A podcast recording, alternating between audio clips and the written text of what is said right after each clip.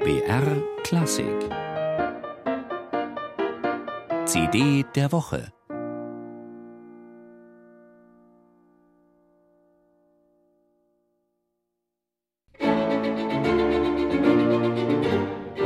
Der Vater ein professioneller Pianist, die Mutter eine professionelle Pianistin.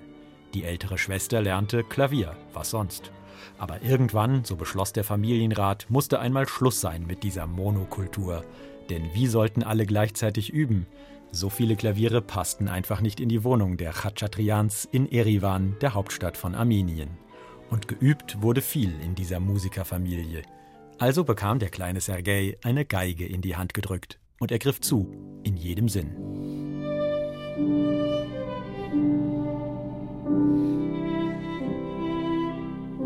Mit acht Jahren kam Sergei Khachatrian mit seiner Familie nach Frankfurt, wo er aufgewachsen ist, umgeben von Musik. Im Jahr 2000, 15 Jahre war er da, gewann er den wichtigen Sibelius-Wettbewerb in Helsinki als jüngster Sieger in der Geschichte. Aber dieser schmale junge Mann interessiert sich nicht für Rekorde und erst recht nicht für musikalischen Hochleistungssport.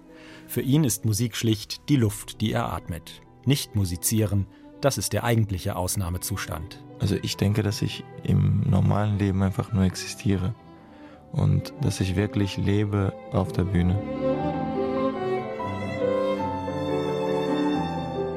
Sergei Khachatrian ist mittlerweile Ende 20 und hat sich längst als einer der wichtigsten Nachwuchsvirtuosen etabliert.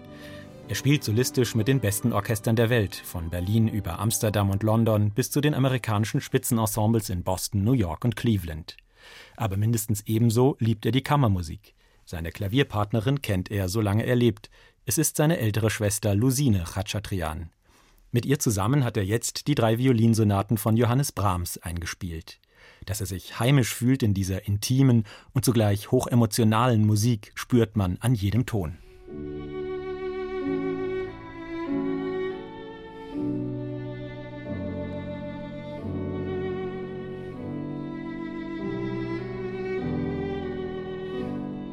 Beseelt, ein etwas altmodisch gewordenes Wort, aber es gibt kein besseres, um auszudrücken, was mich an dieser Interpretation sofort gefesselt hat.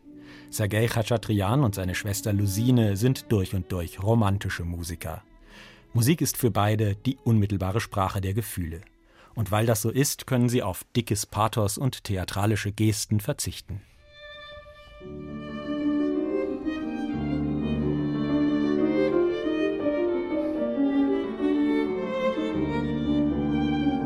Khachatrians gesanglicher Ton berührt, seine Melodiebögen atmen, die Musik spricht. Und seine Schwester Lusine am Klavier ist eine jederzeit gleichwertige Partnerin, keine bloße Begleitung. Schließlich schrieb Brahms Sonate für Klavier und Violine in dieser Reihenfolge. Und was für ein dynamisches Spektrum haben die beiden. Nicht viele Geiger seiner Generation beherrschen so wie Khachatrian die Kunst, noch im leisesten Pianissimo fesselnde Intensität zu erzeugen. Denn hinter diesen fast geflüsterten Tönen steht ein absolut souveräner Virtuose, der bei Bedarf über enorme Kraftreserven verfügt.